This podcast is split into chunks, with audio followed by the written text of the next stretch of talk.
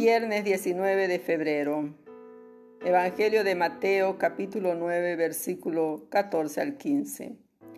En aquel tiempo los discípulos de Juan el Bautista se acercaron a Jesús preguntándole, ¿por qué nosotros y los fariseos ayunamos a menudo y en cambio tus discípulos no ayunan?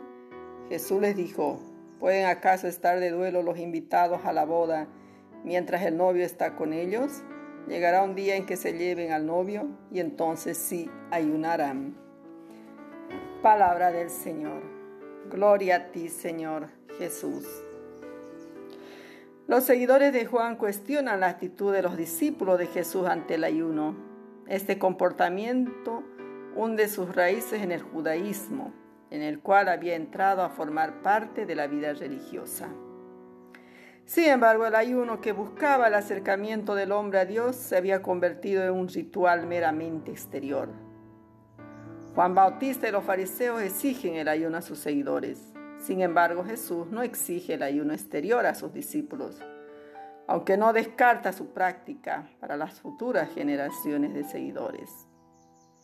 El ayuno que Jesús nos pide incluye acciones concretas de solidaridad motivada por el amor que procede de Dios. Los discípulos de Juan quedaban sorprendidos. Para ellos las antiguas tradiciones de ayuno eran algo sagrado. Seguir estas venerables tradiciones era un verdadero precepto y faltarlas a estos preceptos significaba un verdadero pecado, o al menos un descuido grave. Por estas razones que los discípulos de Juan preguntaban a Jesús, ¿por qué no ayunan tus discípulos? Jesús responde, como ya dijimos, a la manera de los maestros de su época, con una comparación. ¿Acaso pueden estar tristes los amigos del novio mientras el novio está con ellos? Por supuesto que no. Estar con Jesús es motivo de fiesta Motivo de alegría es aprovechar cada instante de su compañía. Es mirar mucho más allá de nuestras propias aspiraciones, porque Jesús lo transforma todo. Para un cristiano la alegría no es completa si no es con Jesús. No hay más regla que seguir sino vivir de acuerdo con lo que Jesús va enseñando.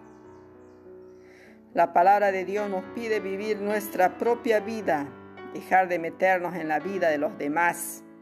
Nos exige seguir a Jesús con responsabilidad, sin tener miramientos, sin exigir que los otros hagan lo mismo que nosotros. Dios nos salva de una manera individual, por nuestros actos, no por lo que hagan los demás. Queridos hermanos, Dios los bendiga en esta jornada de viernes donde empezamos nuevamente con el el Vía Crucis, el camino que realizó Jesús hacia su pasión. Oremos. Señor Jesús, que nunca seamos indiferentes ante el dolor y la miseria humana, sino testigos e instrumentos de tu amor. Pedimos la bendición de Dios Padre en este viernes, que nos otorgue su gracia, su misericordia, perdone nuestros pecados, nuestras faltas.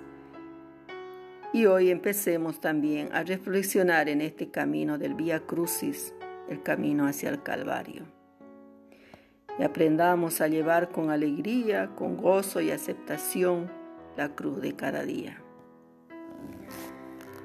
Les saludo con todo mi cariño, hermana María.